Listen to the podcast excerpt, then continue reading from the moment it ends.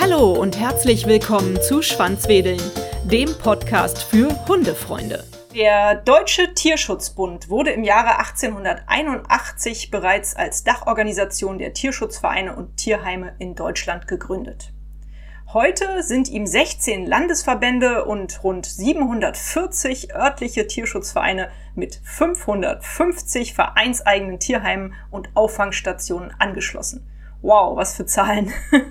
er ist damit der größte Tierschutzdachverband in Deutschland und in Europa und zugleich anerkannter Naturschutzverband. Er vertritt die Interessen von rund 800.000 organisierten Tierschützerinnen. Bei uns heute im Podcast zu Besuch ist Lea Schmitz, die Pressesprecherin des Tierschutzbundes. Und liebe Lea, du kannst uns bestimmt noch einiges mehr über den Tierschutzbund erzählen. Was sind denn so eure Aufgaben? Ja, also unsere ähm, Hauptfunktion, du hast es gerade schon in der Einleitung gesagt, ist eigentlich diese Tätigkeit als Dachverband. Ähm, das heißt, wir sind für unsere angeschlossenen Tierschutzvereine und Tierheime da. Wir unterstützen inhaltlich, fachlich bei allen möglichen Fragestellen, auch juristisch, aber auch finanziell. Also wenn Tierheime in, in Not geraten oder in finanzielle Schwierigkeiten, wenn sie Unterstützung brauchen, das kann sein, zum Beispiel in einem Fall von illegalem Welpenhandel, also wenn ein Tierheim auf einen Schlag sehr viele junge, kranke Welpen aufnehmen muss und natürlich dann auch ja, finanzielle Herausforderungen dadurch einfach hat, dann können wir einspringen. Da gibt es dann Fördertöpfe, wo man Geld rausbekommen kann. Oder auch bei Animal Hoarding-Fällen, das kommt ja leider auch immer wieder vor, dass also viele vernachlässigte, kranke Tiere äh, beschlagnahmt werden aus irgendwelchen Messi-Haushalten und dann eben auch an Tierheime übermittelt werden, die sich dann kümmern. Auch diese Tiere sind natürlich sehr kostenintensiv und da greifen wir dann auch ähm, unter die Arme. Und wir kämpfen natürlich auch auf dieser politischen Ebene für den Tierschutz, für das Ehrenamt, weil man einfach sagen muss, klar, die, die kleineren äh, Vereine vor Ort, die machen den praktischen Tierschutz, aber die haben halt auch einfach nicht die, die Möglichkeiten, ja, politisch irgendwie jetzt auf, auch auf Bundesebene was zu bewegen, was voranzubringen. Ähm, dafür haben die, ja, wie gesagt, gar nicht die Zeit, gar nicht die Kapazitäten. Die kümmern sich um die Tiere, um den Tierschutz vor Ort. Und das ist dann eben auch eine Hauptaufgabe von uns oder war auch der Grund eben, dass 1881 damals ähm, mehrere Vereine, ich glaube es waren damals elf ganz am Anfang, die gesagt haben, wir gründen einen Dachverband, um gemeinsam mit einer starken Stimme auch sprechen zu können. Neben dieser, ich sag jetzt mal, äh, Vertretung der, der Tierschutzvereine Tierheim in Deutschland, dieser Dachverbandsfunktion, gibt natürlich noch ganz viele andere Themen, wo wir versuchen, einfach ja was für die Tiere zu verändern, für die Tiere zu sprechen, quasi eine Lobby zu bieten für die Tiere. Das reicht dann über Themen wie im Bereich Tierversuche, also Tiere äh, in Laboren, in der Forschung, aber auch im Bereich Landwirtschaft, Heimtierhaltung bis hin zu Wildtieren, zum Beispiel im Zoo oder im Zirkus. Mhm. Super, hört sich klasse an. Was waren bisher so eure größten Erfolge auf der politischen Ebene? Das ist ja super spannend. Also ein Meilenstein war natürlich, dass vor äh, 20 Jahren der Tierschutz als Staatsziel ins Grundgesetz aufgenommen wurde. Also seitdem hat der Tierschutz auch Verfassungsrang. Das war sicherlich auch dem Deutschen Tierschutzbund zu verdanken, der da eben sehr viel für gekämpft hat. Und ja, das, das ist natürlich ein, ein super wichtiger Tag gewesen oder wie gesagt ein Meilenstein, weil der Tierschutz seitdem eigentlich nicht mehr hinter anderen Dingen zurückstehen darf, wie Religionsfreiheit, Berufsfreiheit, ähm, die ja oft so ein bisschen entgegenstehen dem Tierschutzgedanken. Und das muss seitdem abgewogen werden, wenn äh, Entscheidungen auf, auf der juristischen Ebene oder für neue Gesetze getroffen werden. Und das war, glaube ich, mit so der größte Erfolg, kann man sagen. Ne?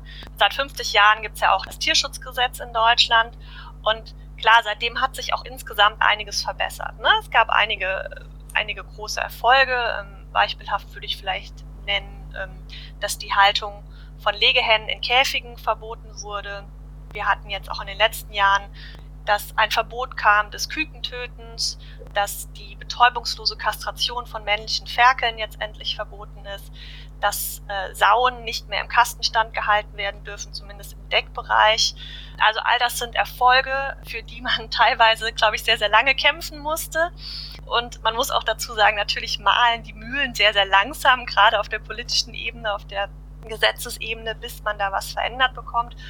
Also die Leute fragen uns ja auch oft, ne, warum geht's nicht schneller? Warum ändert ihr nicht das Gesetz? Dann muss man immer erklären, so ja, wir sind ja nicht der Gesetzgeber, wir sind nur ein Verein und können natürlich versuchen, Druck zu machen, können Vorschläge reingeben. Und das ist dann oft ein sehr, sehr langer Prozess und oft sind es auch nur kleine Verbesserungen, aber klar, über die Jahre sind es halt trotzdem wichtige Steps, die den Tierschutz doch immer weiter voranbringen. Der Weg ist noch lang, glaube ich. Es gibt noch zu viele Missstände, eigentlich in allen Bereichen. Ja, da werden wir weiter kämpfen und äh, weiter gucken, was wir tun können. Finde ich super. Mit kleinen Schritten kommt man auch vorwärts, auf jeden Fall. Sag mal, liebe Lea, seit wann bist du denn dabei jetzt beim Tierschutzbund? Ähm, seit 2015 mhm. habe ich angefangen, damals als äh, Pressereferentin ähm, und jetzt seit ein paar Jahren dann auch als Abteilungsleitung. Also ich leite die Pressestelle. Mit äh, fünf Mitarbeitern sind wir jetzt aktuell. Also wir machen sowohl die Pressearbeit, also halten den Kontakt zu Journalisten, um eben auch natürlich in den Medien, in der Öffentlichkeit für den Tierschutz zu werben oder auch ja aufzuklären, was beachtet werden muss, wo Missstände liegen, was die Leute selber tun können. Und auch bei uns in der Abteilung ist der, der Infoservice mit drin. Also da, auch da sind Leute aus meinem Team aktiv. Das ist quasi so die Anlaufstelle für Privatpersonen, die natürlich auch bei uns tagtäglich anrufen und irgendwie Rat suchen mit Tierschutzfragen, die uns aber eben auch melden, wenn ja irgendwie irgendwelche Missstände äh, beobachten, wobei wir dann eben auch nur ans Veterinäramt verweisen können, weil das eben für die Einhaltung des Tierschutzgesetzes vor Ort zuständig ist und da dann kontrollieren kann, was wir nicht können. Also wir können äh, nicht irgendwie rausfahren und, und Tierhalter kontrollieren oder irgendwelche ja, Tierhalteverbote aussprechen oder sowas, aber wir können zumindest den Leuten sagen, welche Anlaufstellen es gibt, was sie tun und unternehmen können. Mhm. Super. Mensch, da hast du ja doch auch schon einige Jahre Erfahrung auf dem Buckel sozusagen. Dann kannst du mir bestimmt auch Fragen beantworten, die, die ich äh, noch so auf dem Herzen habe. Bei uns kam das neulich in einem Gespräch im Freundeskreis auf. Einmal, dass viele noch dachten, äh, mich eingeschlossen, früher hieß es doch immer, Tiere sind vor dem Gesetz als Sache bezeichnet. Ist das immer noch so? Ist das nur in manchen äh, Situationen so? Ist das in Deutschland schon abgeschafft worden? Wie sieht das aus? Das ist nur in manchen Situationen so. Also Tiere sind jetzt nicht Sachen wie äh, Sofa oder ein Regenschirm. Also sie haben ja besondere Rechte eben durch das Tierschutzgesetz, aber auch durch das Staatsziel Tierschutz, wo ganz klar im Grundgesetz steht, der Staat schützt die Tiere. Mit Sachen tut er das nicht. Also Sachen schützt der Staat jetzt nicht in dem Sinne, sondern das ist wirklich sind, sind Tiere da als Lebewesen, als Mitgeschöpfe auch anerkannt, die schützenswert sind. Also in dem Sinne sind sie nicht mit Sachen gleichzustellen. Ähm, aber äh, es gibt bestimmte Dinge, die auf Sachen äh, zutreffen, die eben auch auf Tiere angewendet werden. Dazu gehört zum Beispiel, dass ich ein Tier besitzen kann, wie eine Sache. Also wenn ich einen Hund habe, dann bin ich der Besitzer. Ähm, ich kann ein Tier auch kaufen oder verkaufen, wie eine Sache. Also das äh, ne, ist, ist da auch entsprechend. Wenn ich ähm, das Tier eines anderen mutwillig äh, verletze oder sogar töte, dann wird das zusätzlich äh, zur Tierquälerei auch noch als Sachbeschädigung gewertet. Da sind die Leute immer so ein bisschen erbost. Wie kann das sein? Irgendwie Sachbeschädigung. Ähm, juristisch gesehen ist es aber eigentlich ganz gut, weil ich halt zwei Delikte habe, die ähm, demjenigen angehängt werden, nämlich einmal die Tierquälerei und zusätzlich die Sachbeschädigung. Mhm. Also so gesehen ist es äh, in dem Sinne nicht verkehrt und dass es das gibt. Ähm, aber unterm Strich, also Tiere sind natürlich keine Sachen, auch nicht laut Gesetz. Super, na das ist ja hervorragend, so soll es ja auch sein. Was genau wird denn eigentlich als ähm, Tierquälerei definiert? Wo gibt es da irgendwelche Grenzen? Ja, also ähm, das ist natürlich ein bisschen schwammig. Also im Tierschutzgesetz äh, heißt es, wenn man einem Tier länger andauernde Schmerzen, Leiden oder Schäden zufügt oder ein Tier ohne vernünftigen Grund tötet, dann gilt das als Tierquälerei und ähm, kann entsprechend bestraft werden. Wird selten leider tatsächlich voll ausgeschöpft, äh, auch wenn Tierquälerei nachgewiesen wird. Also oft kommen die Täter dann doch mit einer etwas milderen Strafe davon, zumindest wenn es Ersttäter sind. Und natürlich ist so ein bisschen die Schwierigkeit, was sind länger andauernde Schmerzen, Leiden oder Schäden. Ne? Also es muss länger andauern und es muss nachweisbar sein, dass das Tier eben gelitten hat mhm. ähm, unter dem, was ihm zugefügt wurde. Klar, wenn ein Tier irgendwie mutwillig äh, getötet wird, dann ist es, glaube ich, ganz, ganz offensichtlich. Ähm, und ansonsten muss man es halt auch irgendwie nachweisen können. Ne? Also wenn ich jetzt äh, beobachte, ähm, dass ähm, ja mein Nachbar oder wer auch immer seinen Hund misshandelt, mhm. dann raten wir natürlich dazu, das zur Anzeige zu bringen und dem Veterinäramt zu melden. Aber wichtig ist halt, dass man das auch irgendwie nachweisen kann im Idealfall. Ne? Also dass man vielleicht da mal eine Videoaufnahme macht oder halt Zeugen äh, sucht, dass man mit mehreren Leuten das wirklich bezeugen kann, was da vor sich geht. Also das ist so ein bisschen die Schwierigkeit natürlich, ähm, das dann entsprechend nachzuweisen. Und äh, Tierquälerei ist auch immer eine Vorsatztat. Also es muss immer äh, von dem Täter quasi ganz bewusst und mit der Entscheidung, jetzt dem Tier Schmerzen zufügen zu wollen, ähm, passieren. Mhm, verstehe, okay. Was würdest du denn sagen, so für euch als, äh, als Tierschutzbund ist im Moment so eure größte Herausforderung, vor der ihr steht? Ja, da gibt es einige, würde ich sagen. Oh Gott. Ähm, also ich nenne mal, ich nenne mal beispielhaft ähm, aktuell äh, die Lage der Tierheime. Mhm die uns natürlich als Dachverband äh, sehr bewegt und besorgt. Mhm. Ähm, Hintergrund ist einfach, dass jetzt während der Corona-Zeit viele Leute sich unüberlegt Haustiere angeschafft haben und wir jetzt gerade, ähm, jetzt schon über einen längeren Zeitraum, aber gerade noch mal recht massiv spüren, dass viele dieser Tiere jetzt in den Tierheimen abgegeben werden, weil die Leute eben doch sagen, nee, ne, passt mir doch nicht so ganz, ähm, habe ich mir anders vorgestellt, Tier macht irgendwie Probleme, ich will in Urlaub fahren, äh, kostet so viel Geld, so die üblichen Gründe. Mhm. Das heißt, die Tierheime sind aktuell recht voll, teilweise an ihren Kapazitätsgrenzen. Es gab auch schon einige Tierheime, die jetzt Aufnahmestopps verhängt haben, die also gar keine Tiere mehr aufnehmen können. Und dazu kommt jetzt eben die finanzielle Lage, die ohnehin noch nie rosig war. Aber jetzt haben wir natürlich mit der Inflation die steigenden Kosten, auch für, für Energie, also auch im Tierheim spürt man da die steigenden Preise für, für Gas, aber auch für äh, Personal. Also Mindestlohn wird angehoben, ist ja auch gut und wichtig, aber äh, trifft die Tierheime natürlich, verursacht Mehrkosten. Ab Herbst gibt es eine Erhöhung äh, für Tierarztgebühren, äh, auch das wird die Tierheime treffen. Und die Spenden sind auch rückläufig, also auch aufgrund der steigenden Preise hm. spenden die Leute tatsächlich weniger und das könnte die Tierheime wirklich ja massiv an ihre Grenzen bringen. Hm. Und das ist so ein Thema, was uns gerade ja sehr bewegt, wo wir äh, natürlich versuchen zu helfen. Also ich habe es schon angesprochen, wir ja auch entsprechend Fördertöpfe haben, wo hm. wir Tierheim unter die Arme greifen können wo wir aber jetzt auch noch mal verstärkt die Kommunen in die Pflicht nehmen, dass sie einfach ähm, den Tierheimen stärker unter die Arme greifen, weil die Tierheime eben auch im Auftrag der Kommunen, was viele oft nicht wissen, Fundtiere betreuen, dafür aber unzureichend entlohnt werden. Also die Kommunen zahlen da die Kosten nicht deckend. Und wir appellieren auch ähm, an, den, an den Bund, dass er da aktiv wird, weil Kommunen und Länder halt leider häufig zu wenig tun. Ähm, also dass es da auch äh, eine Förder, Fördermöglichkeit gibt, aber auch, dass bestimmte Maßnahmen ergriffen werden. Zum Beispiel, dass endlich der Handel von Tieren über das Internet äh, eingeschränkt oder reglementiert wird, dass halt nicht mehr einfach jeder irgendwie online sein Tier shoppen kann, wie halt so eine Ware oder Sache, mhm. sondern dass da zumindest bestimmte Voraussetzungen gel gelten oder dass man einen Sachkundenachweis erstmal vorlegen muss, bevor man sich ein Tier anschafft, also jetzt nur einen theoretischen Nachweis, dass man sich mal mit dem Tier oder mit der Tierart beschäftigt hat und so ein bisschen Grundkenntnisse hat und weiß, was da auf einen zukommt. Ja. Das wären so Dinge, die wir gern politisch durchboxen würden und hoffen natürlich, dass wir da in der aktuellen Legislaturperiode vielleicht noch ein paar Dinge voranbringen können. Ja, schön wär's. Habt ihr so ein allgemeines Leitbild, äh, nach dem ihr euch immer richtet bei eurem Tun?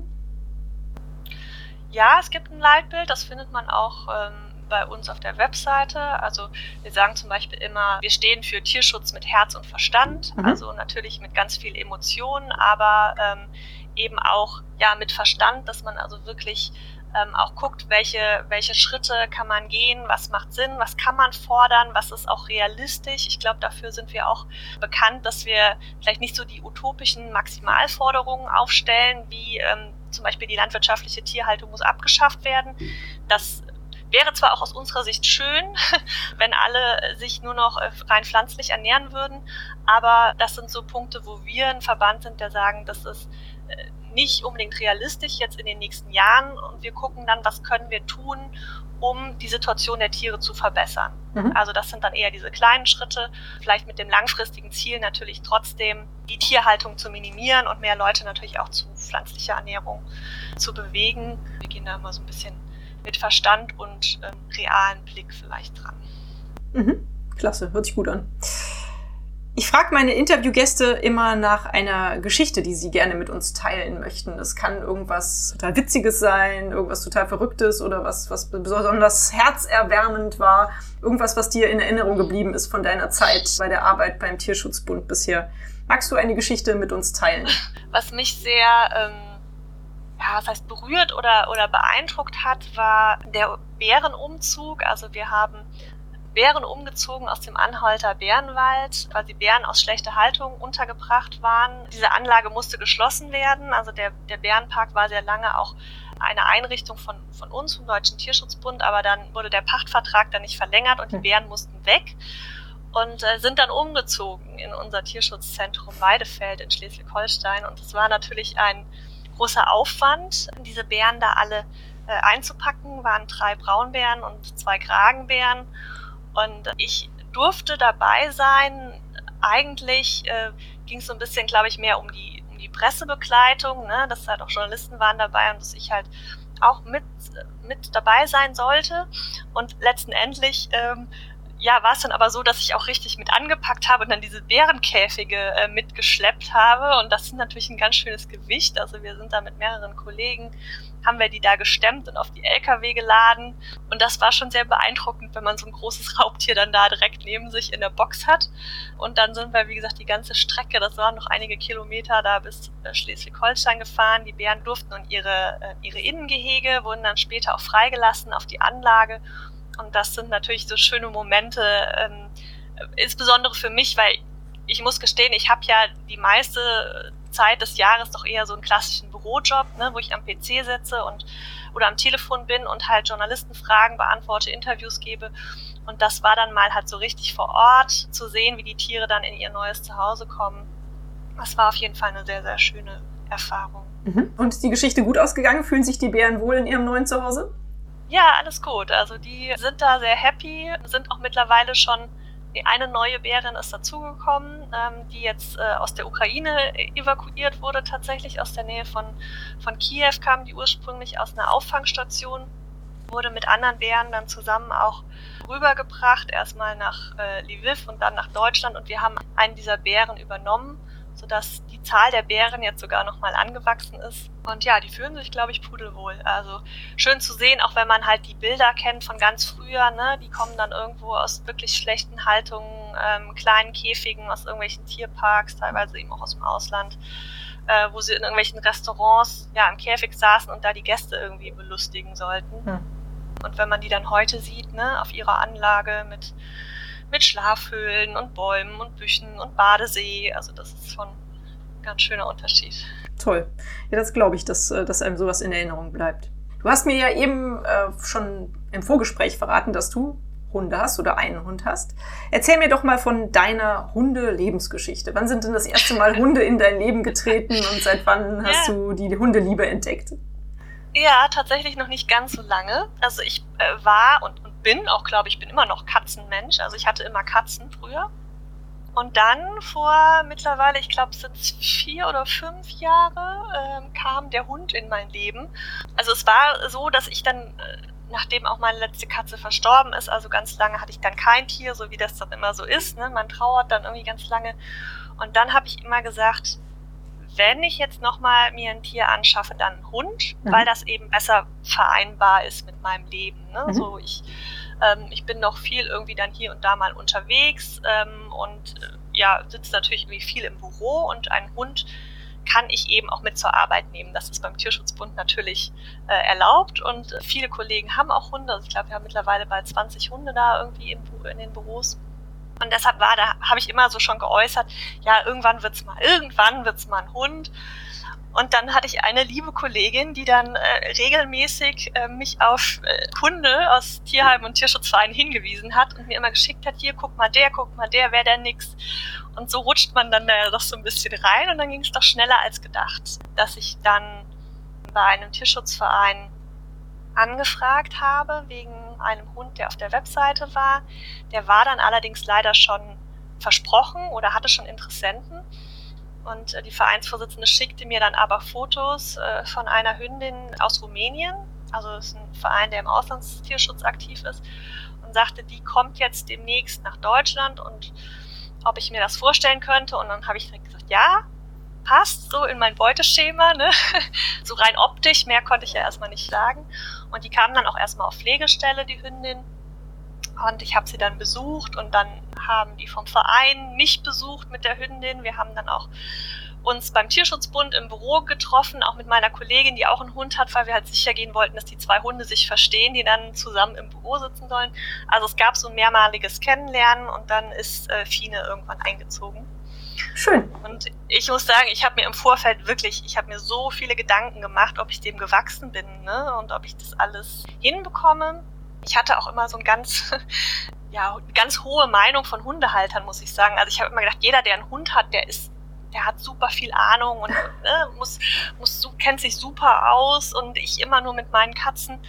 Jetzt so, ne, auch durch die Zeit beim Tierschutzbund habe ich festgestellt, dass leider nicht jeder Hundehalter mhm. irgendwie so wirklich firm ist, was Hunde und Hundehaltung angeht. Aber also ich habe mich wirklich, ich habe da wirklich Gedanken gewälzt und mich gefragt, ob ich das alles so hinbekomme und dem Tier gerecht werden kann und ähm, ja, es hat sich aber ganz gut und ganz schnell dann irgendwie eingegroovt und ich äh, muss auch gestehen, dass Fine halt super unproblematisch war von Anfang an. Also ich habe da echt einen Glücksgriff gemacht.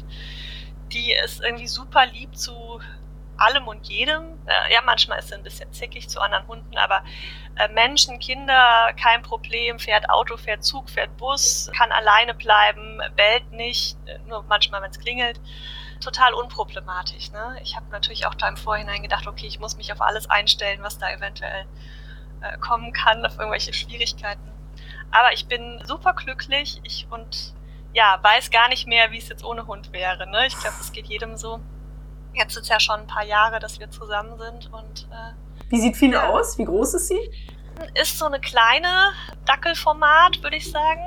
Mischlingshündin mit so rotbraunem Fell. Schön. Ein bisschen fuchsmäßig, sage ich immer. Ähm, also ein, ein Hundehalter, der mich mal angesprochen hat beim Gassi gehen und ich meinte dann so, ja, Dackel ist wahrscheinlich drin. Der meinte dann irgendwie vorne Dackel, hinten Corgi. Ich weiß nicht, ob es das, das trifft. Kann ich mir jetzt Aber zumindest das, ganz gut vorstellen. Schön. Das fand ich ganz witzig. Ja, ja, ja lustig. Ja, schön, dass es mit Fine und dir so gut äh, klappt oder geklappt hat und klappt. Hört, sich, hört sich richtig toll an. Jetzt hast du ja da beim, beim Tierschutzbund äh, in meinen Augen einen sehr schönen Job, weil du hast eine sinnhafte Aufgabe ähm, und dann hast du auch noch eine Aufgabe, die mir auch liegen würde, so im, im Presse- und, und Journalistenbereich. Äh, macht dich diese Aufgabe glücklich? Ja, würde ich schon sagen. Also ich habe davor in einer PR-Agentur gearbeitet, bin eigentlich Biologin, also ich habe äh, Biologie auf Diplom studiert immer so mit dem Ziel, ich will mal was mit Tieren machen, also so ganz naiv war das damals. Und dann klar, als, als Biologe in erster Linie arbeiten die Leute dann irgendwo im Labor oder sowas, ne? Und das war halt gar nicht meins. Und dann genau bin ich eher in diese äh, ja, ne, Öffentlichkeitsarbeit Richtung durch die Agentur und habe aber immer so davon geträumt, das irgendwie verbinden zu können. Ne? Also Tiere als Thema mit dann irgendwie dem Schreiben oder Presse, Öffentlichkeitsarbeit.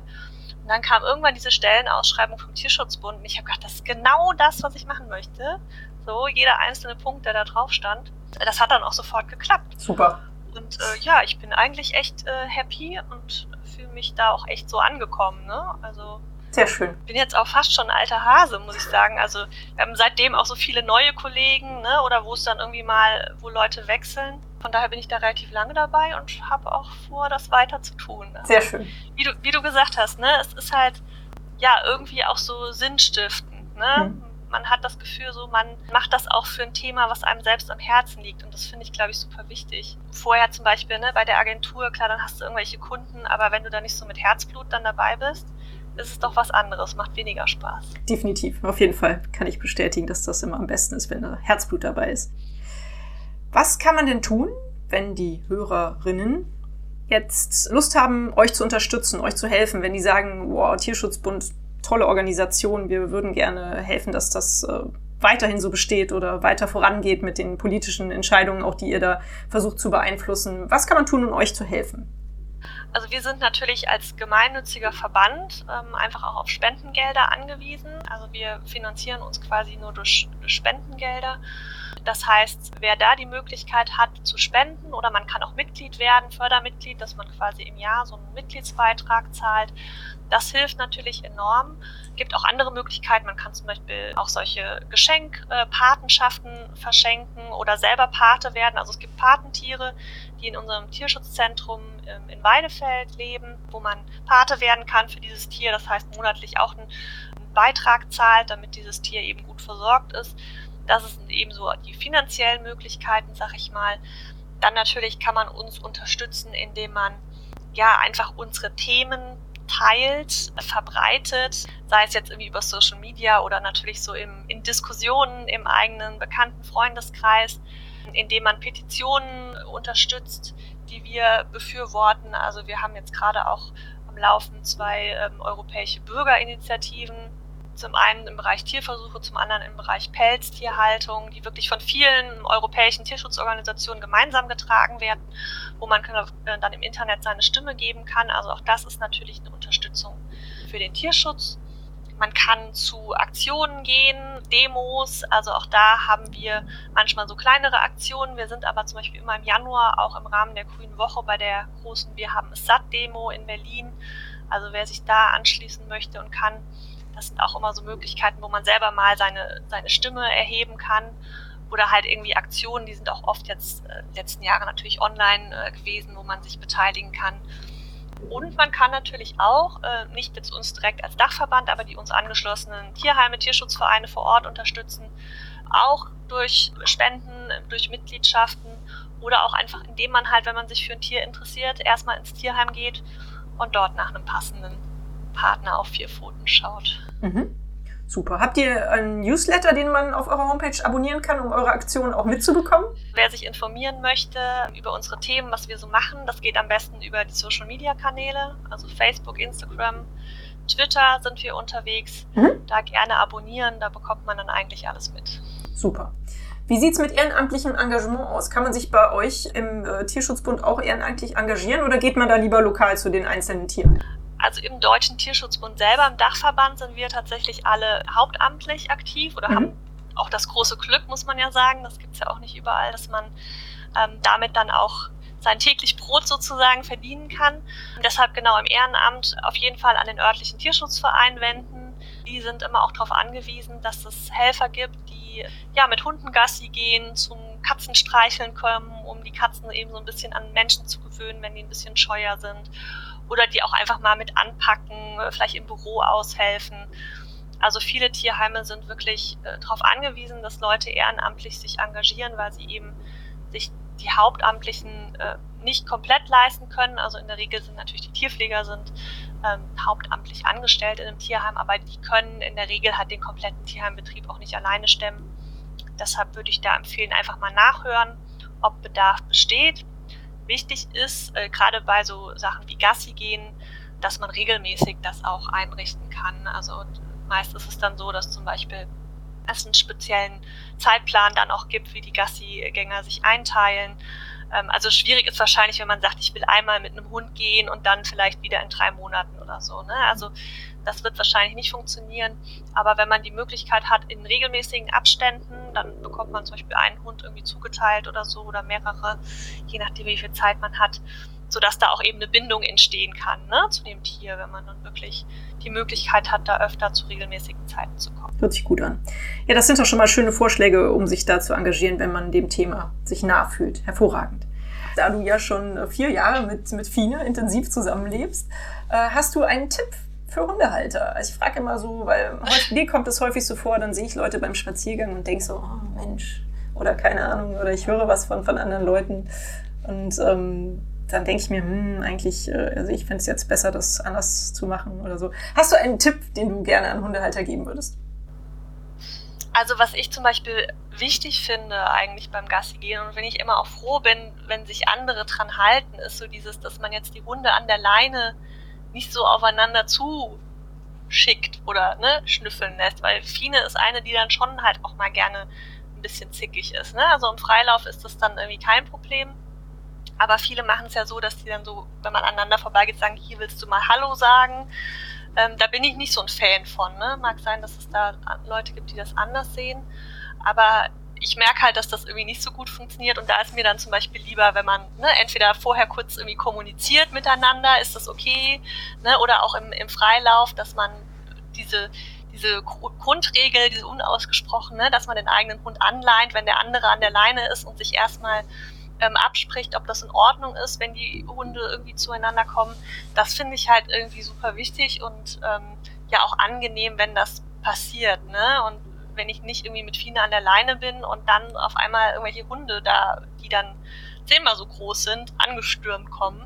Ich glaube, es ist ja schon so eine, so eine Regel, die, an die sich die meisten Hundehalter ja auch, auch halten. Ne? Manche Manche machen es aber auch nicht und sagen dann so, ja, meiner tut ja nichts und so, ne? Aber es gibt ja auch immer Gründe, dass ein Hund das vielleicht nicht äh, mag in dem Moment. Ne? Ja. Sei es, dass er alt ist oder krank ist oder äh, die Hündin gerade läufig ist oder der Hund ein Angsthund ist oder äh, ja, ein Aggressionsproblem hat, was auch immer. Ne? Also, dass man da einfach so ein bisschen das im Blick hat, dass es da eben Gründe geben könnte und dass man sich vorher abspricht. Ja, Finde ich super. Also das habe ich jetzt auch schon tatsächlich mehrfach gehört auf die Frage hin. Und ah, okay. äh, deswegen, ich finde das schon wichtig, dass man das auch äh, sagt, weil anscheinend sind da doch noch ganz viele Hundehalter, denen das so ein bisschen am Po vorbeigeht.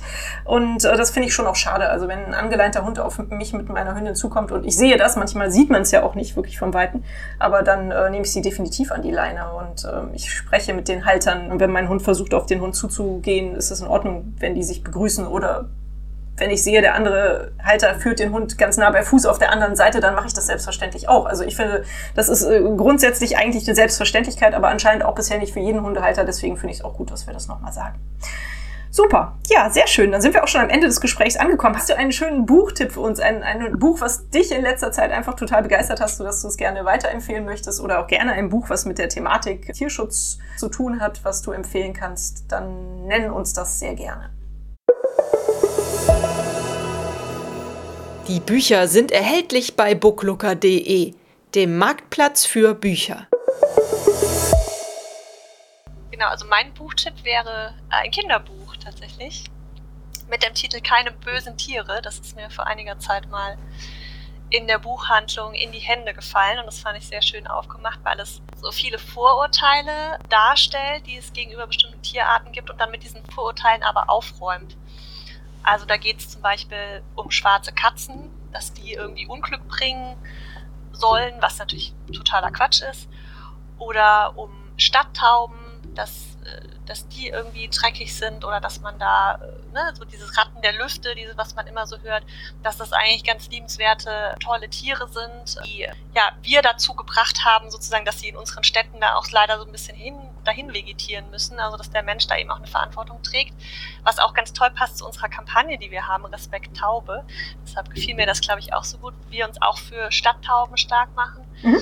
Also da sind so verschiedene Tiere, oder auch Spinnen, ne? So, äh, Spinnen sind irgendwie eklig und so. Also da sind viele Tierarten so vorgestellt und sehr kindgerecht und dann wird mit den Vorurteilen aufgeräumt und das hat mir sehr, sehr gut gefallen. Hört sich schön an. direkt angesprochen. Klasse. Also als Kinderbuchtipp für Kinder, denen man bestimmte, vielleicht ein bisschen ähm, unbeliebte Tierarten so ein bisschen näher bringen will und da so ein bisschen aufklären will. Das ist, glaube ich, sehr schön. Sehr schön. Ja, hervorragend. Mir fällt dazu direkt noch ein zweites Buch ein. Und zwar heißt das Buch Die kleine Spinne widerlich. Und das ist auch ein so süßes Buch, eine kleine Spinne, die halt anderen Spinnen begegnet. Und, und im Endeffekt sind sie aber alle total freundlich und nett und haben alle ihre positiven Eigenschaften. Und ich finde auch das so wichtig, dass man Kindern diese, diese Angst nicht vermittelt vor, vor solchen Tieren, die uns eigentlich überhaupt gar nichts zu Leide wollen. Insofern, ja, auch eine Empfehlung von mir. Die kleine Spinne widerlich. Liebe Lea, ich danke dir ganz, ganz herzlich für die Zeit, die du dir für dieses Interview genommen hast, ähm, für die Aufklärungen, die du hier geleistet hast über den Tierschutzbund und für dein Engagement, was du leistest jeden Tag mit deiner Arbeit. Macht bitte weiter so und ja, ich denke, wir hören noch mal voneinander und bis bald. Tschüss. Dankeschön, tschüss und ja, danke für die Einladung. Hat euch dieser Podcast gefallen, dann teilt ihn doch mit euren Freunden und gebt mir eine 5-Sterne-Bewertung, denn nur so werden auch andere Hundefreunde auf den Podcast aufmerksam. Nun knuddelt euren Hund und gebt ihm ein Leckerchen und sorgt für ein Schwanzwedeln. Bis zur nächsten Folge. Wuff und tschüss.